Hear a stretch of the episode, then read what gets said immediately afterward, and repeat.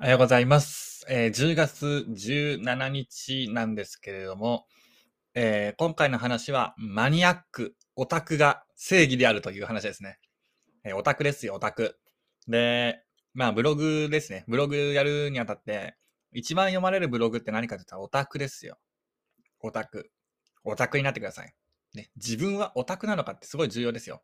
で、僕が SNS で公開している竹のブログゼミというブログがあります。で、そのブログは正直オタクじゃないんですよ。だから、真似するべきブログじゃないです。はっきり言って。で、あれはなんなんで作ったかっていうと、そもそも SNS を強くするために作ったんですよ。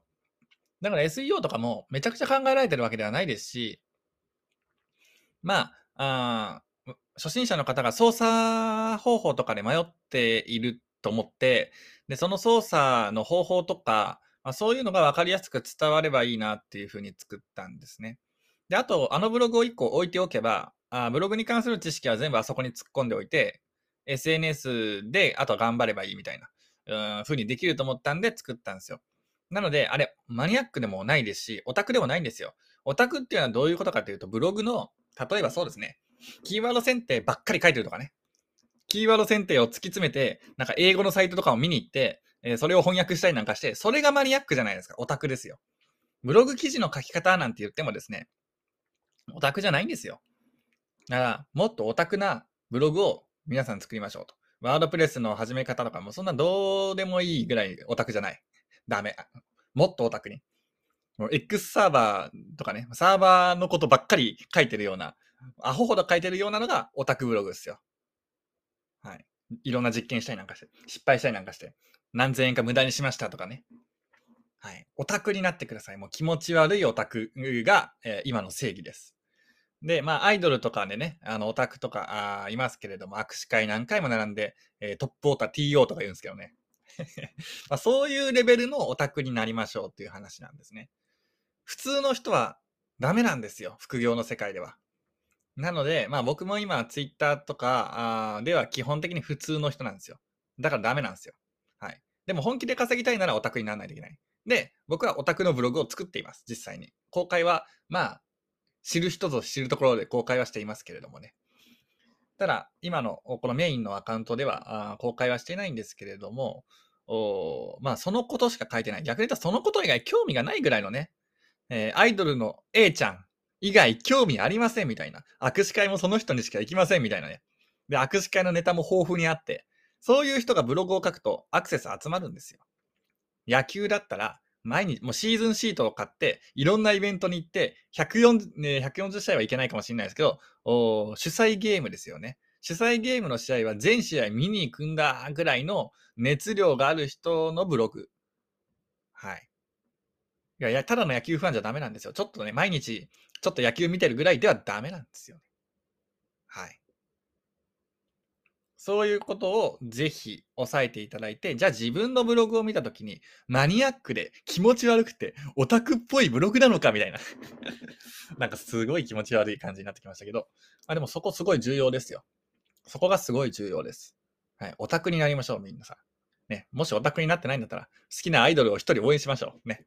それで、もうオタクの、その目の、あの、アイドルの最前、ライブの、最前ライブの最前席でね、えーもう、すごい食い入るように見ているね、そのオタクになってください。そうすると、ブログで成果が出やすいです。これは間違いなく出やすいです。はい。薄いブログダメです。だから投資とかのね、投資ブログでも、なんか積み立て NISA とかね、みんながやり始めたようなやつダメなんですよ。もっとオタクでね、えーもっと細かいジャンルのね、えーことをやってください。積み立て NISA でみんながやらない、えーところに投資してみるとか、そういうことなんですよ。はい。本当に VTI はいいのかみたいな。アメリカに投資するなんて真っ平だみたいな。日本全力投資して大損みたいなね。もう毎月設定を変えてマニアックみたいな。何やってんだこいつみたいな。そう、何やってんだこいつ感がいるんですよ。こいつは何やってんだよと。え握手会でね、ずっと並んでてもなんか言われるじゃないですか、そういうね。あ、なんか悪口めめいた、そんなところには金使ってんな、使ってんじゃねえみたいなこと言われますけども。そういうふうに言われる人になってください。はい。こいつバカじゃねえの？みたいなね。何やってんだよって。それがいいんですよ。それがいいんですよ。そうならないとダメなんですよ。逆に言うとね。えー、稼ぐには。えー、ブログで稼ぐにはですね。まあ、情報発信で稼ぐにはっていうことかもしれないんですけど。で、まあ、今、副業でガチガチ稼いで副業のノウハウを教えますみたいな話もありますけど、まあ、そこのジャンルで攻めるのは僕はお勧めしないんです。なぜかというと、そのジャンルは大体1、2年でしか稼げないから。100万、100万とか200万稼げる世界ではあるんですが、もっと長続きはしないですよ。1年2年でもね、ブロガーもいろんなオンラインサロンありましたけども、大体ね、2017、8年にできたものはほとんど潰れてますし、えー、それぐらい長持ちしないんですね。で、なので、まあ、あの、自分の得意ジャンルをまず1個絞って、あとと ASP の案件があるかどうかも調べて、で、その、なんて、得意なジャンルにもう特攻していく。はい。ちょっと知識が薄くても、ちょっとでも得意だったら、もうそこ勉強してください。で、マニアックになってください。人が勉強しないところを勉強するっていうのが大事です。はい。これは、あい、みんなやってねえだろ、みたいなところをマニアックに追求していく。はい。そうすることによって、まあ、だんだん道が開けてきて、まあ、興味持ってくれる人が増えるわけですね。だからみんな知らない情報を知りたいわけですから、みんなが知ってる情報はもういらないんですよね。うん。なので、えー、みんなが知りたいけど知らないみたいなところをついていく練習をして、マニアックになってね。別にコンビニマニアックブログとかでもいいですよ。収益性はちょっと低いかもしれないですけどね。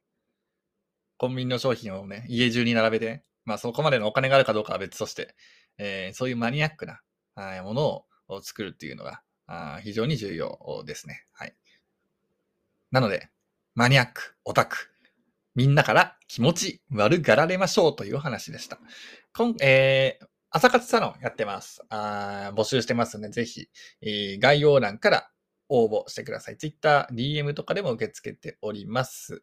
あと、ブログの個別サポートやってます。ワードプレスの操作方法から何から何までサポートしています。本当に操作からわかんない人は、利用していただけた方が圧倒的に作業早くなると思います。ブログノウハウはね、まあ、いろんなオンラインサロンとかで勉強できるんで、まあ、そこで勉強していただいたらいいと思うんですが、そもそも操作方法が遅いとか、操作できないとか、そういうところのスピードは早く上げた方がいいので、まあ、そういうところをサポートしてもらいたいという方は、ぜひ、個別サポートを受けてみてください。はい。もちろん、稼ぐための、あの最速で稼ぐね、ための方法もお教えします。はい。まあ、ただ、ブログで稼ぐって言っても、最速って言ってもね、ちょっと時間かかるんで、まあ、ライターを駆使しながら稼ぐ方法とか、まあ、いろいろやってきたんで、えー、いろいろ伝えられればいいなと思っております。はい。ということで、今回動画は以上です。ありがとうございました。